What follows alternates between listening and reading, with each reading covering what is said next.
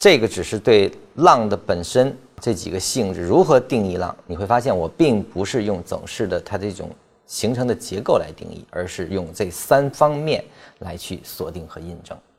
也就是说，我们去理解波浪，你一定要从基本面的特征以及市场情绪特征和走势的确认来去相互佐证、相互印证下，才能更好的划分现在说出哪一浪型。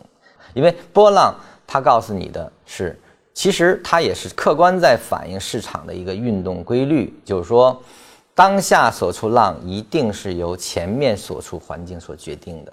什么意思呢？就是有一才有二，有二才有三，有三才有四，有四才有五，有五的结束才有 A、B、C 的调整，它是整个经济运动的一个非常完美的体现。那么，对应经济的运动过程所对应的市场情绪的变化，它也是，呃，完全是符合的。那么，以及在这个整个过程中，我们的技术面是如何选对应的？它其实是非常完整的一套这个循环逻辑。我们学好波浪，其实对于我们制定策略是非常关键的。如何利用它，还有哪些更深入的使用技巧？这个我们留在下节讲啊。我们下期见。